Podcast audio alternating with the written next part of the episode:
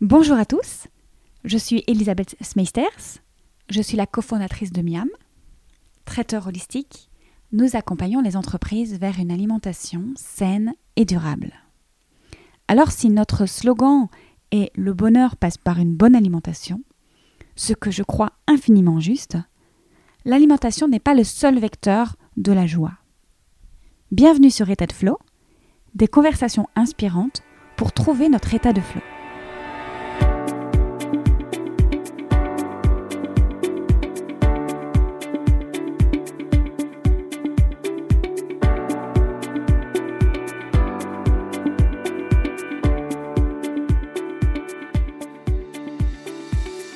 La musique a eu une grande place dans ma vie et m'a offert de grandes joies, avec un goût particulier pour la découverte d'artistes émergents ou moins connus. Et bien qu'aujourd'hui je ne travaille plus dans ce domaine, j'ai toujours su que le lien entre mes différentes activités professionnelles était finalement la création et l'émotion. Que ce soit le graphisme, la musique ou encore l'alimentation, ce sont des moyens d'expression différents, des moyens d'exprimer des émotions. Il y a quelques années, j'ai créé le webzine musical We Are Emotion, qui est toujours en ligne d'ailleurs, avec la volonté de partager mes coups de cœur et mes émotions musicales. J'avais alors l'occasion d'interviewer des artistes pour mieux comprendre leur travail et mieux saisir leur processus de création. Et c'est en partie pour euh, pouvoir continuer ces échanges passionnants, pour pouvoir comprendre et partager le lien entre la création, la joie et l'être, que j'ai créé le podcast État de Flow. Alors aujourd'hui, je suis très heureuse et émue également de vous partager ma conversation avec un artiste, chanteur et musicien que je suis depuis bientôt dix ans maintenant. Il s'agit de Samir Baris. Samir Baris est belge et il a joué à plusieurs occasions lors de concerts que j'organisais en Belgique avant mon arrivée à Paris. Vous l'entendrez, Samir se dit contemplatif et il nous livre une définition très intéressante et très touchante également de l'état de flow. Mais je ne vous en dis pas plus et je vous laisse avec ma conversation avec Samir Baris. Bonne écoute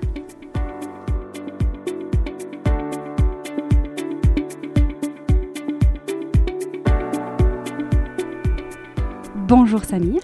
Bonjour Elisabeth. Bienvenue sur le podcast État de Flow pour ce deuxième épisode. Merci d'avoir accepté euh, l'invitation. Avec plaisir. Alors Samir, on se connaît depuis un bout de temps maintenant. Mhm. Tu as joué plusieurs fois, à plusieurs occasions, sur des événements que j'avais euh, autrefois organisés, puisque Mhm. j'ai une première vie où euh, j'organisais euh, différents concerts. Tu es belge, je suis belge, on s'est rencontrés donc en Belgique. Et on, notamment, on avait fait un concert ensemble assez insolite dans un bus. Ouais. Alors en plus ce jour-là, il faut dire que la météo n'était pas forcément avec nous, mais il y avait cette idée de euh, vagabondage, d'aller dans des lieux de point A à un point B, de bouger ensemble avec euh, les, le sp- les spectateurs finalement, Mhm. d'avoir un espèce de, de concert itinérant. Les concerts insolites ou l'insolite en général, ça te parle? Euh, oui, ça me parle. Euh, Pas spécialement. euh, euh, c'est pas insolite pour être insolite en fait. C'est juste parce que je pense déjà comme spectateur, moi j'ai fort tendance à, enfin, à essayer de faire des choses qui me plairaient en tant que spectateur. Si tu vois, donc euh, je sais que comme spectateur, assister à des concerts dans des petits lieux, des lieux, euh, des lieux habités par autre chose que la musique, par exemple, ça me plaît. Et donc, euh, et donc, ça me plaît toujours aussi de le faire, de, de vivre ça de l'autre côté, quoi, en tant qu'artiste, en tant que performeur. Et qu'est-ce qui te plaît là-dedans justement?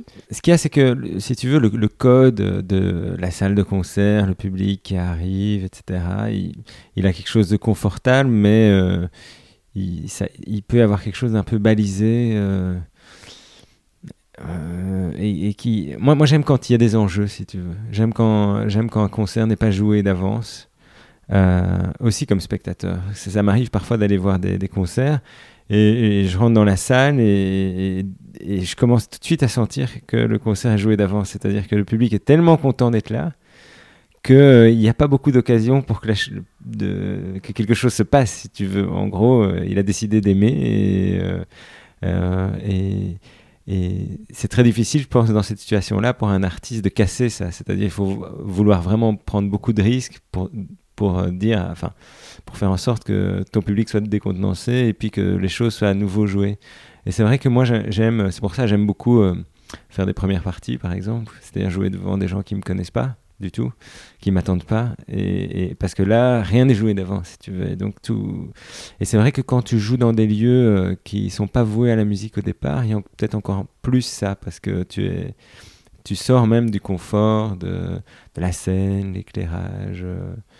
Et puis aussi, tu es sans doute nourri par d'autres choses, par, par, par, euh, par d'autres passés tu vois, si tu joues dans une église, si tu joues dans une, un ancien bâtiment industriel, euh, si tu joues dans un moyen de transport, un train, un bus, voilà, il y a d'autres choses qui se sont passées là et donc c'est habité autrement. Et sans doute que d'une certaine manière, ça va nourrir l'interaction qu'il va y avoir entre, entre euh, celui, qui, celui qui chante, celui qui joue et, le public. Ça me fait penser à, à deux points de vue qu'on pourrait imaginer dans ce que tu dis. C'est d'un côté, peut-être aimes-tu le danger, le, te remettre justement dans une nouvelle situation et aller vers l'inconnu. Mhm. Et de l'autre, je repense au premier épisode que, nous avons enregistré avec euh, Anne-Solange Tardy et qui explique que pour elle, selon elle, il doit y avoir une part d'étonnement pour pouvoir accéder à cet état de joie et de flot et peut-être euh, cette envie du coup de provoquer l'étonnement auprès du public. Oui, auprès du public et auprès de, moi-même, en fait. Euh, de fait, là, je, te rejoins tout à fait. Il y a euh, sans doute que quand quelque chose est, écrit d'avance, c'est plus difficile d'accéder à la joie. Euh, il y a sans doute un élément de, de surprise, même si c'est vrai que la joie, tu peux la retrouver aussi dans des, formes de routine. Hein, c'est un peu mélangé, mais euh, peut-être qu'il faut, il, faut euh, parvenir à... Sans doute, sans doute que quand tu décentres les choses, tu, as plus l'occasion d'être dans un rapport relativement sincère avec ce qui est en train de se passer. Euh, il y a sûrement moyen d'être sincère quand, quand tu décentres pas, mais c'est peut-être un peu plus difficile. Et peut-être que quand tu décentres, tout d'un coup, tu as accès à une forme de, spontanéité plus facilement et qui, du coup, te donne un accès à la joie peut-être plus facilement aussi. Ce qui voudrait dire que l'improvisation, finalement, euh, nous ferait plus facilement accéder à cette vérité. En tout cas, je pense pas qu'il faut le voir en, se disant que c'est le seul moyen, mais sans doute que c'est un moyen qui aide. Euh, parce que euh, on, va en parler sans doute, mais moi je, vis une carrière de chanteur jeune public avec des, des projets qui tournent énormément. Et donc il y a des concerts, enfin certains de mes concerts que j'ai fait 500 fois ou quelque chose comme ça. Et donc, c'est justement une espèce de routine, quelque chose de très très écrit. Et pourtant, je ne sais pas exactement comment, euh, je, suis parvenu à, trouver le chemin d'une forme de spontanéité là-dedans. Ça a mis du temps, en fait. Bizarrement, je vais dire autour de la 200e ou 300e, il y a pu y avoir un moment où j'avais l'impression de, d'être coincé dans quelque chose. Et puis après, au contraire, c'était tellement... Euh, je sais pas, tellement solide que c'est presque comme si chaque fois je le faisais la première fois, si tu veux, mais parce que j'avais aussi l'occasion de me laisser complètement aller. C'est peut-être ça le, le, le, le fait d'être très solide et dans, dans, dans ça, peut, ça te donne aussi accès à une, petite folie dans quelque chose qui, qui, qui, extérieurement peut sembler tout à fait euh, balisé. Est-ce que tu penses que le public enfant, justement, t'a aidé à te lâcher là-dedans? Est-ce que si tu avais dû être à la 300e face à un public adulte, qui est aussi un de tes publics, mhm. tu aurais peut-être eu plus difficile? Euh, Je ne sais pas. Je ne sais pas. Euh, les enjeux sont très différents. Hein, euh. C'est vrai que, par exemple, moi, je, je, sais que dans mes concerts adultes, je vais avoir tendance à fuir toute forme de de, choses très écrites. Tu vois, dans mes interventions, par exemple, j'ai toujours cherché un peu l'improvisation, euh, quitte, à, quitte à ce que ce soit un peu foireux, dangereux, à ce que je mange mes mots et des choses comme ça. Euh, mais c'est vrai que si je l'avais fait 300 ou 400 fois, sans doute que j'aurais des espèces de schémas qui me permettraient de, de chercher des improvisations, mais où je suis assez à l'aise. En fait, c'est ce qui se passe, euh, c'est ce qui s'est passé en jeune public, si tu veux, c'est que c'est des choses qui s'improvisent et puis qui, qui, deviennent de plus en plus, euh, enfin, à force de l'avoir improvisé 20 fois, tu sais un peu partout où tu peux aller. Et donc, euh, et, donc ça, ça, devient très, très, très solide. Mais ce cas, c'est que le, le, public enfant est un public, public avec lequel tu dois, tu dois être très solide. Parce que si, si, c'est un tout petit peu fragile, tu peux vraiment rater, rater le concert. Parce que tu les perds, en fait. Un public d'adultes, euh, tu peux un peu les perdre, puis les retrouver, etc. C'est vrai que le public d'enfants, si tu les perds. Donc, moi, moi le, le, rapport euh, aux enfants, il, m'a plus aussi donné l'occasion de. C'est plus un rapport au, au burlesque et au, au, clownesque, quelque chose comme ça. Euh, peut-être à l'enfance aussi. Je me suis laissé aller à des choses sans vraiment faire l'enfant sur scène, euh, mais à laisser sortir quelque chose de moi qui était un peu, je sais pas, un peu foufou comme ça. Ton propre enfant intérieur. Sans doute quelque chose comme ça. Euh, et qui n'existe pas que sur scène d'ailleurs, que je, dans la vie privée, intime, que ce soit avec, mes enfants par exemple, ou avec ma compagne, euh, c'est quelque chose à quoi je peux me laisser aller aussi, tu vois. Mais sauf que là, je l'ai fait exister dans un cadre artistique. ça, c'était une première pour moi. Et comment les enfants réagissent justement quand euh, ils reçoivent euh, un grand qui vient chanter euh, dans leur école? Parce que finalement, tu vas souvent dans les écoles, mhm. dans les centres culturels. Mhm. Je pense que ça, dépend assez fort de, leur âge. quand on joue pour des tout petits, par exemple, ils ont quasiment aucune attente, si tu veux. Donc parfois, c'est la première fois qu'ils voient un concert ils ont ils ont pas tellement de choses euh, ils se disent pas tellement de choses sur ce qui va se passer. Donc euh, ils vivent tout euh, parfois c'est un peu sans doute même un peu bouleversant pour certains d'entre eux. Il y a des enfants qui on voit à leur visage qui sont impressionnés il y a des instruments qu'ils n'ont jamais vus jamais entendus et puis ce, rapport au spectacle aussi euh, ce qui est intéressant aussi, c'est quand ils sont un peu plus âgés, qu'ils ont déjà des, schémas, mais qu'alors on peut un peu les bousculer. Hein. Ils pensent que ça va se passer d'une certaine manière, et puis ça ne se passe pas nécessairement comme ça. Euh, parce que justement, ils ont des schémas, mais ils n'en ont pas beaucoup. Hein. Ils n'ont pas encore vu beaucoup de concerts. Euh. Voilà, c'est, ça a quelque chose de frais, effectivement. Et, puis, ils sont, ils sont prêts à, à tout recevoir. C'est ça qui est je pense même, enfin, si je m'observe moi-même comme spectateur, j'ai quand même beaucoup d'a priori j'essaye, je, lutte contre ça si tu veux, mais euh, on, a plus, je pense, on, se construit, on se construit des goûts, etc. Et donc on peut, quand on arrive quelque part, quand on voit comment les choses se passent, etc., comment les gens arrivent sur scène même, on va tout de suite commencer à se dire ah ça va être comme ça, je suis pas sûr que je vais aimer. Enfin voilà, les enfants ils ont pas ça en fait, donc euh, donc tu, peux vraiment profiter de cette espèce de de curiosité. Alors ils vont peut-être pas aimer, euh, mais en tout cas ils vont pas aimer parce qu'ils se sont dit qu'ils allaient pas aimer. Tu vois, c'est, ils sont ils accueillent simples et, sincères, ouais, par, rapport à ça. Et toi, ce qui te plaît dans cette démarche, c'est de leur transmettre quelque chose, de leur faire ouvrir euh, à quelque chose de nouveau, peut-être justement pour ceux qui n'ont jamais entendu ou vu euh, des Pas tellement. Tu, tu, justement, on est plus là dans le, le cœur de ton podcast, puisque moi, ce que je ne sais pas si c'est vraiment pour ça que j'ai commencé à faire ça, mais très vite, je me suis rendu compte que ce qui me plaisait, et c'est ce qui a fait que j'ai continué, euh, c'était justement euh, de faire naître la joie. En gros, euh, quand un concert se passe bien, c'est vraiment, avec les enfants, c'est vraiment un espèce de moment de, de, de, joie qui éclate, quoi. Tu vois tu, vois le sourire des enfants, tu les vois chanter, et puis tu les vois après, ils sont hyper contents. C'est vraiment. Et c'est très, de nouveau, c'est une joie très spontanée parce que les enfants, ils l'expriment sans doute de. Oui, euh, de manière moins codée que, que, que nous, euh, on va applaudir, on, va peut-être crier d'une certaine manière, mais on est à l'intérieur d'un code. Euh, là, c'est vraiment quelque chose qui peut s'exprimer aussi par des enfants qui bougent, qui commencent, mais parfois des tout petits, hein, c'est étonnant, tu vois, des enfants de deux ans qui, qui sont joyeux, quoi. Mais c'est marrant parce qu'on voit que même en le racontant, ça t'anime encore, presque comme si tu étais, que tu les voyais de nouveau. Euh. Écoute, on a joué ce matin, donc j'ai encore j'ai des images très fraîches. Et effectivement, ce matin, c'était justement une très très belle séance où les enfants sont rentrés dedans, mais hyper fort. Donc euh, voilà, et, avec avec ce truc dans le regard, tu vois, de, de, de, quelque chose de pétillant, de d'émerveillé. Euh. Mais c'est vrai que c'est ça que j'ai envie de faire. Et c'est aussi très très chouette euh, quand c'est des concerts familiaux. Donc c'est-à-dire, euh, parce que là, je fais beaucoup de scolaires, mais il y a quand même aussi des concerts tout public, donc où c'est les parents et les enfants qui viennent. Et là, il y a, quelque chose de très, qui peut être très beau qui se passe, c'est euh, la complicité entre les parents et les enfants. Tu vois, tu vois ils sont assis l'un à côté de l'autre, et puis les, enfants voient les parents qui chantent. Les parents voient leurs enfants euh, s'émerveiller et tu as, vraiment des, belles choses quoi, qui peuvent se passer comme ça.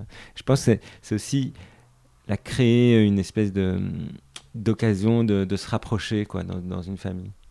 La scène et le concert, en général, ça représente quoi pour toi, que ce soit pour les adultes ou, pour les enfants? On en a parlé plus pour les enfants, mais de manière générale. Bon, là, j'en ai, j'ai déjà hein, évoqué euh, ce, qui, ce qui me plaisait. C'était effectivement l'idée de, d'apporter de la joie.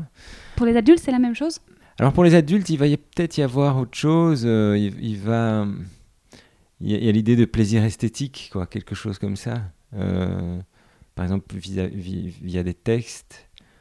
Euh, c'est sûr que la manière dont je pense un texte pour les enfants ou je pense un texte pour les adultes n'est pas la même parce que parce que je pense il y a de toute façon un plaisir esthétique, mais il va être plus plus subtil a priori chez les adultes. Il va faire appel à par exemple à, des références ou à Enfin voilà, moi j'essaye de mettre euh, de moi-même, de, de, de, ma sensibilité, mais aussi de, ma culture, entre guillemets, tu vois, dans, dans, des textes. Et donc, euh, donc j'espère d'une certaine manière que ça va pouvoir générer un, plaisir esthétique euh, chez, chez, le public.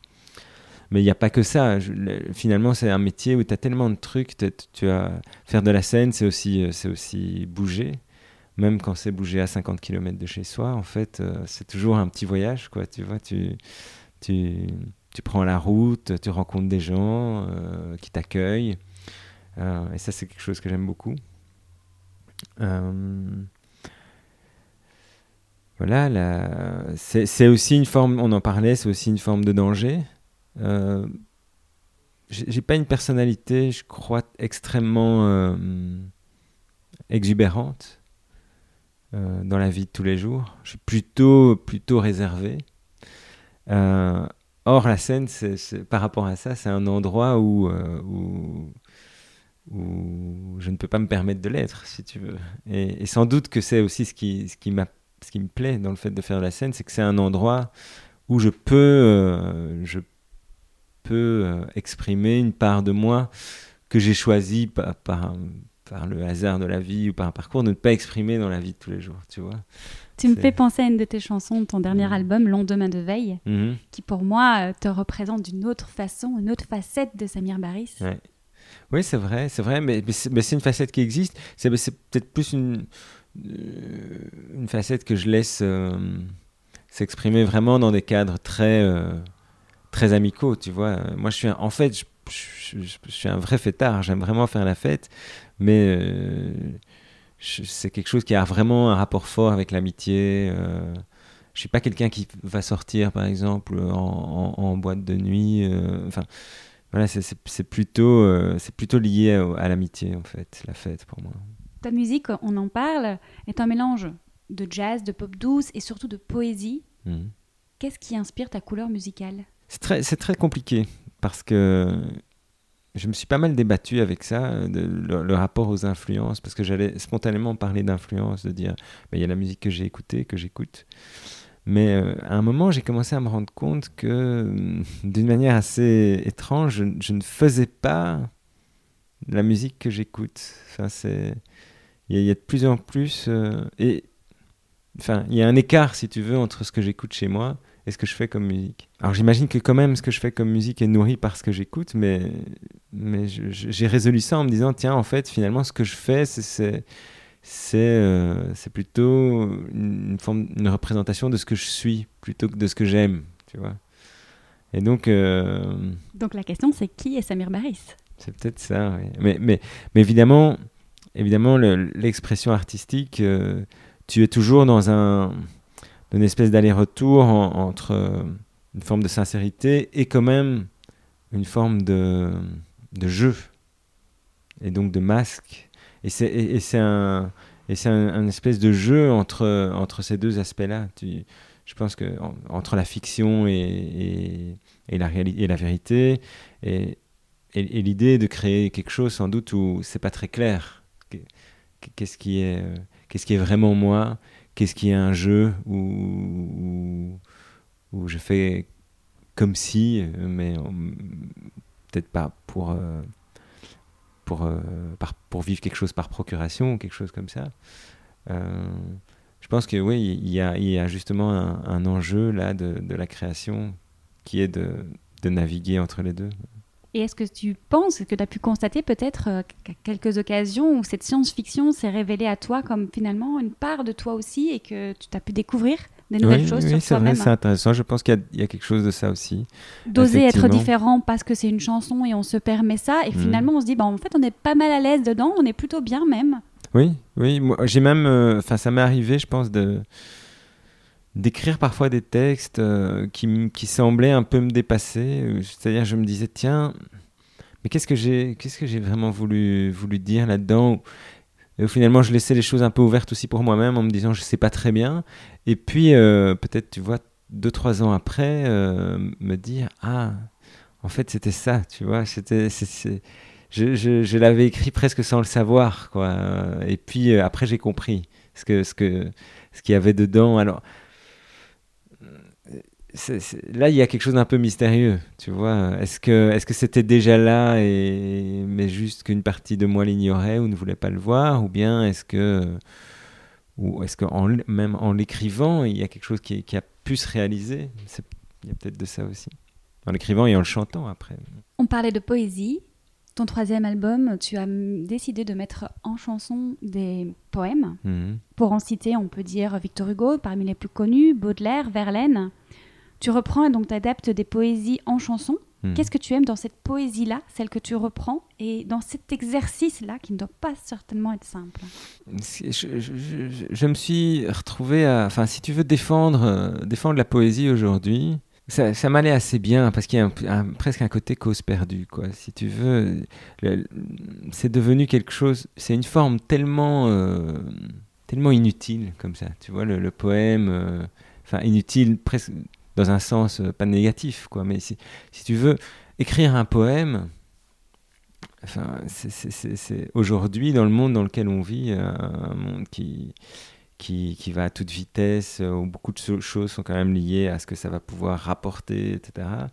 le, poème est vraiment quelque chose de très très hors de ça, parce que c'est dans un rapport au monde de plutôt de contemplation, de suspension comme ça. Et puis surtout, euh, la plupart des poètes euh, ne peuvent pas du tout espérer euh, rentabiliser leur, activité d'aucune manière. Donc il y a quelque chose aussi qui est, c'est vraiment, on est dans l'art pour l'art, quoi, quand on, quand on voit la poésie. Et alors cette poésie, cette poésie que j'ai mis en musique, qui, qui, est plutôt de la poésie, il y a beaucoup de 19e quand même dans ce que j'ai proposé. C'était à l'époque où la, poésie était encore très vivante. Hein, et où le, poète était euh, considéré comme... Euh, enfin, c'était presque le, roi des, artistes. Il y a beaucoup d'artistes à l'époque qui considéraient que vraiment le, sommet de l'expression artistique, c'était le poème.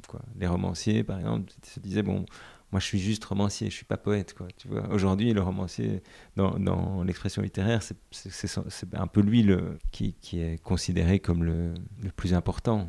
Et, oui, donc j'avais envie de défendre ça. Je, me rendais compte aussi, c'était très personnel, que je, lisais presque plus de poésie. Euh, et donc j'avais envie d'être habité par certains poèmes. Et finalement, une, une manière d'être habité par les poèmes, c'est de les apprendre par cœur. Et je me suis dit, quitte à les apprendre par cœur, pourquoi ne pas essayer de les chanter? Et effectivement, il y avait un défi aussi de, de, mettre ça en musique, de voir si c'était possible.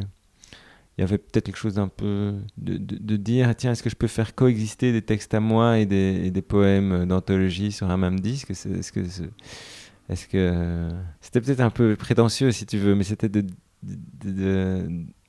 d'oser euh, mettre ma plume à côté de celle de, Victor Hugo ou de Baudelaire et que faire en sorte par la musique euh, que j'allais mettre dessus que ce soit pas trop bizarre, euh, que ça semble pas être des univers si différents que ça. C'est marrant que tu, tu dises autant que la poésie aujourd'hui n'existe plus, en tout cas sous ces termes. Mhm. Parce que finalement, la poésie, elle peut aussi avoir euh, plein d'autres aspects, et même une chanson, une musique. Oui, c'est vrai, c'est vrai. Parce que tes autres albums, s'ils ne reprenaient pas les textes d'un grand poète, mhm. et que c'était tes chansons, ça restait quand même finalement de la mise en, en, texte de beaux mots. Oui, oui c'est vrai que la poésie telle qu'elle s'est faite, c'est-à-dire quelque chose qui était écrit, qui était lu mais sans musique, n'existe plus tellement. Enfin, ça existe, mais c'est très peu mis en valeur, très peu publicité. C'est vrai qu'il y a la chanson. Euh, mais j'ai l'impression quand même que le poème. Alors, il y, a sûrement des chansons qui sont des poèmes, mais pour moi, le poème, il y a un rapport, si tu veux, j'en parlais tout à l'heure, à la contemplation et euh, à la suspension euh, dans le rapport au monde qui, qui me semble être dans, dans, sa définition. C'est pour ça que il y a des choses qui peuvent être dites poétiques. Un film peut être dit poétique, par exemple, ou, ou même une démarche artistique euh, autre enfin, que, que, la musique ou que le, cinéma. Ça, peut être dit poétique, euh, je pense, quand, euh, quand il y a ce rapport-là au monde, c'est-à-dire un, un, rapport qui ne serait pas de, de l'ordre de la description, qui ne serait pas de l'ordre de la, de la revendication, mais qui serait de l'ordre de, de, de, l'évocation, comme ça, tu vois. Et du coup, tu dirais plutôt que tu es amoureux des mots ou amoureux de la musique? Ou les deux? Oh, euh, oui, les deux, certainement. C'est un peu de la musique quand même, les mots. C'est peut-être ça que tu voulais exprimer aussi en disant une poésie, c'est la façon dont chaque mot vient le, dans une certaine euh, mélodie. Non, tu as raison, la, poésie c'est aussi la forme, c'est sûr. Euh, et effectivement, les mots parler, c'est un peu chanter. Euh, il y a du rythme, il y a des intonations. Euh. Après, c'est le rapport au sens qui, est rajouté. Un, mot, c'est pas juste une, mélodie, enfin, c'est pas juste un, son, ça parle, ça, dit quelque chose aussi. Et, moi, ça me passionne aussi, effectivement, ce, qui est l'expression du sentiment, expression de la pensée.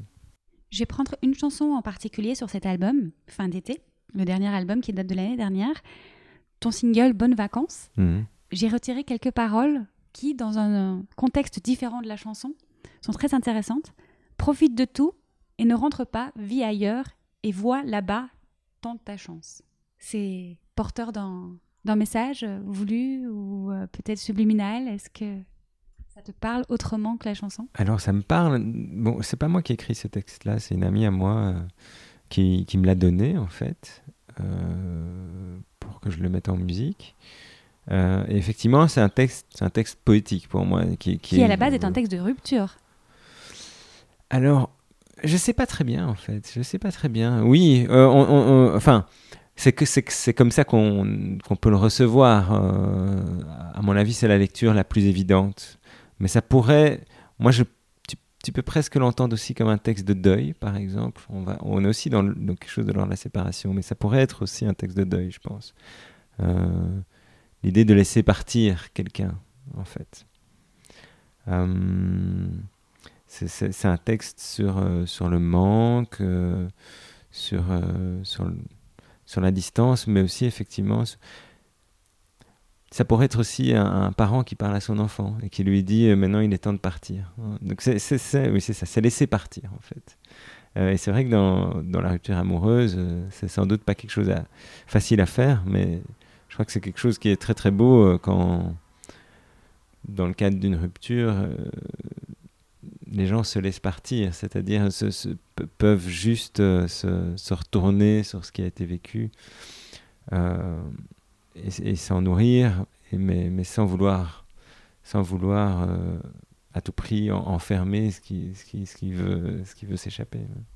J'en profite pour parler de ton deuxième album, Tenter la tout, mmh. que tu dédicassais à tes filles. Mmh. Et tu écrivais que leur vie soit libre et joyeuse. Mmh. Ça donne aussi un petit peu cet aspect euh, que tu disais tout à l'heure, donc profite de tout, la liberté, la joyeuseté. Bah oui, euh, je reste tu en parlais, hein, effectivement, le bonheur, c'est, on ne sait pas très bien ce que c'est, ça reste une espèce de, sans doute, de, d'utopie presque. Par contre, la joie, tout le monde voit bien ce que c'est. Et je, continue, j'y pense souvent en fait à ça. Qu'est-ce que je souhaite à mes enfants Et ça me semble la chose la, plus évidente, c'est en tout cas de la joie. Euh, s'il, y a, de la joie, euh, euh, je, je pense que toutes les configurations sont possibles. Euh. La liberté, c'est plus compliqué. C'est pour ça que j'ai envie de les associer. Parce que la liberté, la liberté, parfois, ça peut être dur, en fait. Ça me semble être important aussi. Parce qu'il y y a sans doute. Euh, sans doute que dans la réalisation de soi, c'est un élément indispensable de pouvoir être libre. Mais euh, c'est vrai qu'à mes enfants, je, ne souhaite pas quelque chose de trop douloureux. Dans quel terme penses-tu que c'est douloureux Par rapport aux normes sociétales Par rapport à... Oui, entre autres entre autres par rapport aux normes. Euh, par rapport à ta propre expérience, peut-être de la liberté? Euh, entre autres aussi. Euh, c'est vrai que parfois, parfois rechercher la liberté, ça peut, ça peut être difficile, ça peut être compliqué, ça peut être compliqué à, enfin ça peut être violent si tu veux par rapport aux autres. Mais bon, comme je disais, je pense qu'il y a quelque chose d'indispensable là-dedans. Euh, je crois que c'est une quête qu'il faut, qu'il faut mener, mais que je ne serai pas non plus extrême, si tu veux. C'est pour ça que j'ai envie de dire, oui, il faut la mener, mais en, en, essayant, et pour soi-même et pour les autres, en fait, quand même, d'être dans un rapport à, la douceur, tu vois, et, et, euh, et, oui, à la joie d'essayer de faire les choses euh, qui, in fine, quand même, puissent, puissent mener à de la joie. Tu es revenu avec un troisième album neuf ans après le deuxième. Hmm. Alors, qu'est-ce qui pousse un artiste à revenir en tant que leader? Parce que on ne dit pas non plus que tu as arrêté la musique entre-temps, hmm. on l'a dit, tu fais pas mal d'autres projets. Mais qu'est-ce qui fait que tu reviens sur la devant de la scène, en radio également? Euh, mais je ne sais pas en fait. Euh, j'ai pas mal hésité. ce qu'il y a, c'est qu'à un moment, des chansons existent. Enfin, non, alors, il y, a plusieurs choses à dire. J'adore enregistrer en fait. Le, processus, enfin j'adore écrire aussi, donc euh, prendre une feuille de papier, euh, être, dans un, être dans un bar ou, enfin, en fait n'importe où et écrire, c'est un un des processus que je préfère dans, dans l'élaboration.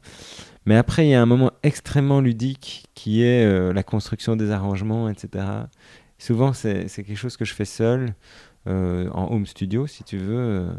et je, là, j'ai parfois vraiment des espèces de moments d'euphorie euh, enfantine comme ça, tu, avec des essais-erreurs, etc. Et puis quand, quand ça marche, quand on trouve ça chouette, il y, a vraiment quelque chose de très très grisant.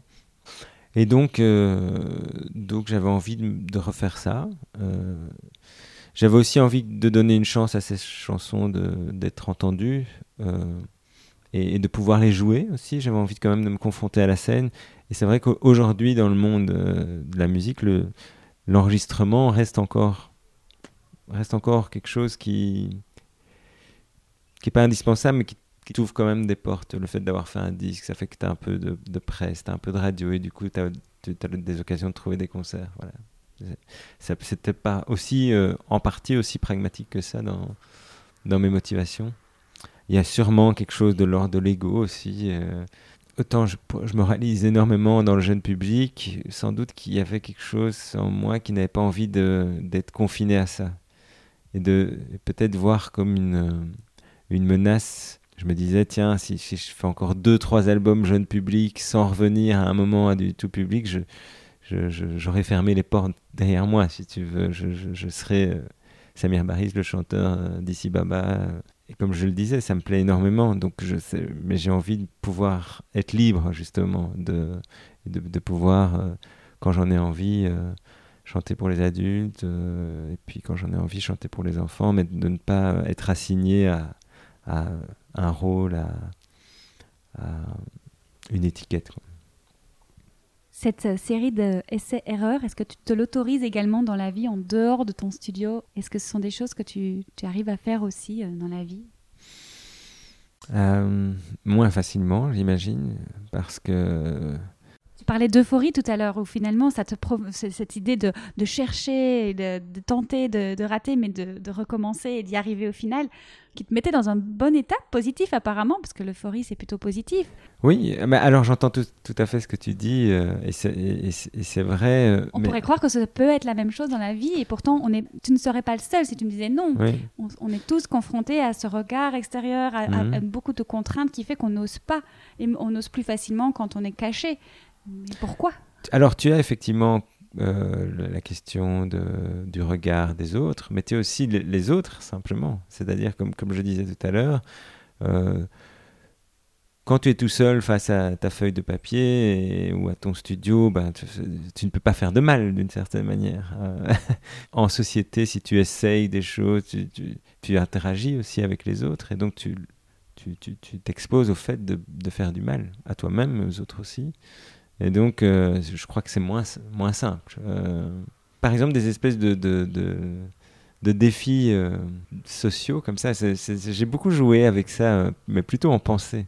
Tu vois, me dire, tiens, si, si, si je faisais des choses un peu folles comme ça, tu sais, comme Sophie, Sophie Kahl a pu faire des choses comme ça. Je sais pas si tu vois cette artiste. Elle, elle, par exemple, elle, elle suit quelqu'un dans la rue mais elle, le suit longtemps. Hein, et à un moment, le type prend, euh, rentre dans un train, elle, rentre dans le train, et puis, et puis prend un avion, et elle le suit à Rome, etc. Enfin, c'est des, espèces d'expériences qui, qui mélangent euh, social et, et, qui sont à la fois sociologiques et artistiques, comme ça, si tu veux. Je, moi, c'est quelque chose qui m'amuse pas mal et qui me tente, quoi. Mais plutôt de manière abstraite. En t'écoutant, on a l'impression que la joie va aussi avec l'amusement. Oui, oui c'est presque un synonyme pour moi, s'amuser, être joyeux. C'est vrai que en même temps, justement, je lisais aujourd'hui euh, que on demandait à des enfants quand est-ce qu'ils étaient joyeux. et, euh, c'était un article sur euh, le rapport aux écrans. Et qu'en fait, ils ne parlaient jamais de, parlaient jamais des activités avec écran. Euh, ils, disaient qu'ils parlaient, ils évoquaient le sport, ils évoquaient euh, les copains, etc. Pourtant, j'imagine qu'ils doivent s'amuser hein, quand ils sont face à un jeu vidéo tout seul. Mais par contre, c'est un amusement sans joie ou quelque chose comme ça. Ça ne laisse pas de traces. Je ne sais pas, je sais pas. Je, ça, Moi, j'aurais tendance à, presque mettre un, un, un signe égal entre s'amuser et ressentir de la joie. Mais non, c'est vrai, c'est pas, c'est pas nécessaire. Parce que effectivement, tu peux être sur un banc, euh, regarder ce qui se passe, et puis tout d'un coup ressentir de la joie. Et, or, t'es pas en train de t'amuser. Donc, c'est pas nécessairement un équivalent. Euh, tu arrives sur la question euh, qu'est-ce qui te met en joie? Qu'est-ce qui te met en état de flow, je dirais même? Moi, je crois que je dois définitivement être un peu un contemplatif. Hein. J'évoquais cette situation je, peux avoir des moments comme ça où j'imagine que c'est ça l'état de flow. C'est souvent des moments où je, regarde ce qui se passe. Enfin, je, suis plutôt dans un état de contemplation et, tout d'un coup, je trouve ça merveilleux d'être là, à cet endroit-là, euh, à ce moment-là. Et ça me, ça me met en joie, quelque chose comme ça. Je ressens des frissons. Euh, hmm. ça, c'est des espèces de joie très palpables. Maintenant, c'est vrai que euh, une soirée avec des amis ou qui se passe bien, ça me met en joie aussi. Mais j'ai peut-être, comme je suis dans l'action, j'ai peut-être moins l'occasion de de juste la, toucher, si tu veux. C'est peut-être après, après coup, je peux me dire, ah, euh, c'était, euh, c'était un moment, un moment de joie. Mais je crois que sans doute là où je peux, c'est le plus palpable pour moi, c'est dans des états de contemplation. Et du coup, tu dirais que c'est plutôt soudain pour ton cas ou c'est quelque chose que tu es capable de reproduire euh, quand tu le souhaites Non, parce que souvent je sens que ça va venir. C'est-à-dire, je me dis, ah, oui, je, parviens à reproduire ça, évidemment. J'arrive à ta question suivante. Qu'est-ce qui fait que ça m'arrive pas tous les jours, par exemple? Si, si, euh, Et c'est vrai que c'est une question intéressante. Euh, à partir du moment où. C'est parce que justement, on est pris, on est pris dans des, des vies qui font que prendre juste le temps d'un moment de contemplation euh, n'est pas toujours simple parce qu'on a toujours mille pensées. Euh, euh, mais oui, moi j'arrive quand même à. Il y, y, a des moments, si tu veux, où je sens. Là, c'est le bon moment, tu vois, je, et je, je, peux faire venir le, ce, sentiment-là. Oui, hmm. Tu penses que ça veut dire aussi, là, je peux arrêter de penser, en tout cas, je peux éteindre mon mental et juste être présent à l'instant? C'est quelque chose de cet ordre-là, oui, en effet.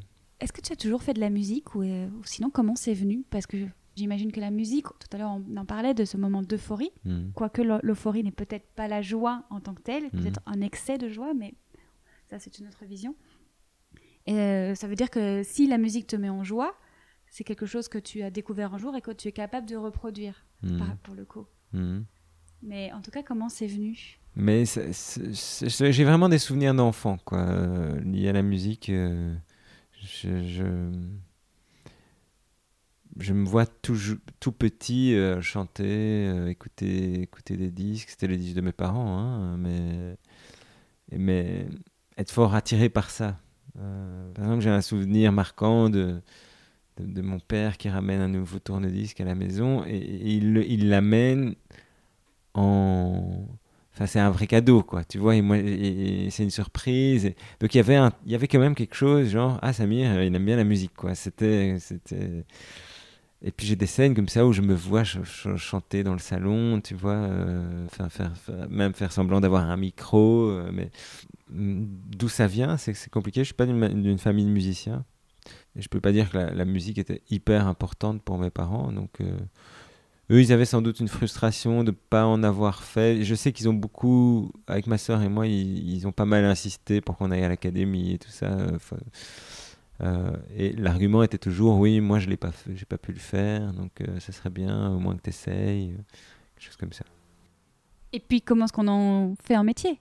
Parce que finalement, là, tu as pris une certaine liberté, tu as suivi une voie. Ben moi, c'est un peu, c'est un peu par hasard, quoi. Là, c'est plus un- un- une philosophie, euh, enfin une philosophie. Je sais pas si c'est une philosophie, mais j'ai quand même tendance à, euh, tu sais, c'est Nietzsche qui dit euh, "veux ce qui te veut". Quand quelque chose t'arrive, euh, fais-en ton histoire, quoi, quelque chose comme ça.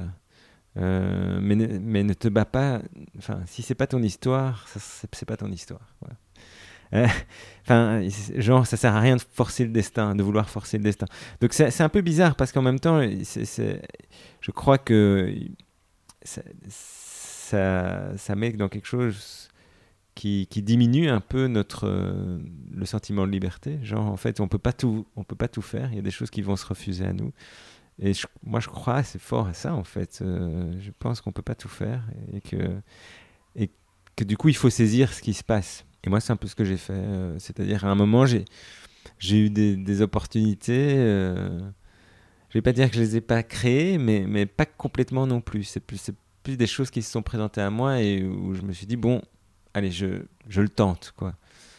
Et donc, c'est pour ça que j'ai- j'ai parfois le sentiment que je suis devenu musi- musicien. Parce que, par exemple, j'ai pas fait, j'ai pas fait le conservatoire. euh, je, donc je suis un peu devenu musicien par hasard. Euh, Aujourd'hui, je me considère vraiment comme musicien parce que c'est vraiment ce que je fais tous les jours. Mais euh, ça a été quelque chose qui s'est fait petit à petit. euh, et il n'y a pas un moment où non plus où je me suis dit vraiment, allez, là je me lance complètement parce que je sais qu'il y a une période de ma vie où, où j'étais à la fois musicien mais aussi prof à mi-temps, tu vois. Et puis à un moment, je me suis dit, bon, peut-être que je pourrais lâcher quand même ce, ce mi-temps de prof et essayer au moins de voir si ça marche. euh.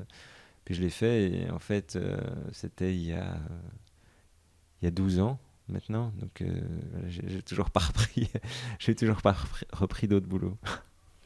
Et selon toi, ce qui a fait que tu as suivi cette voie et ces opportunités, c'est parce que tu te sentais bien, justement, tu sentais les signaux verts, tu sentais peut-être quelque chose en toi qui disait c'est par là, parce que tu aurais pu te tromper. Il y a beaucoup de personnes qui Mhm. prennent des voies dans la vie, qui pensent que c'est la bonne, qui suivent des études et qui Mhm. font euh, ce qui est tracé devant eux, mais qui finalement ne se sentent pas aussi bien que tu as l'air de te sentir Oui. bien euh, dans ton métier de chanteur, musicien.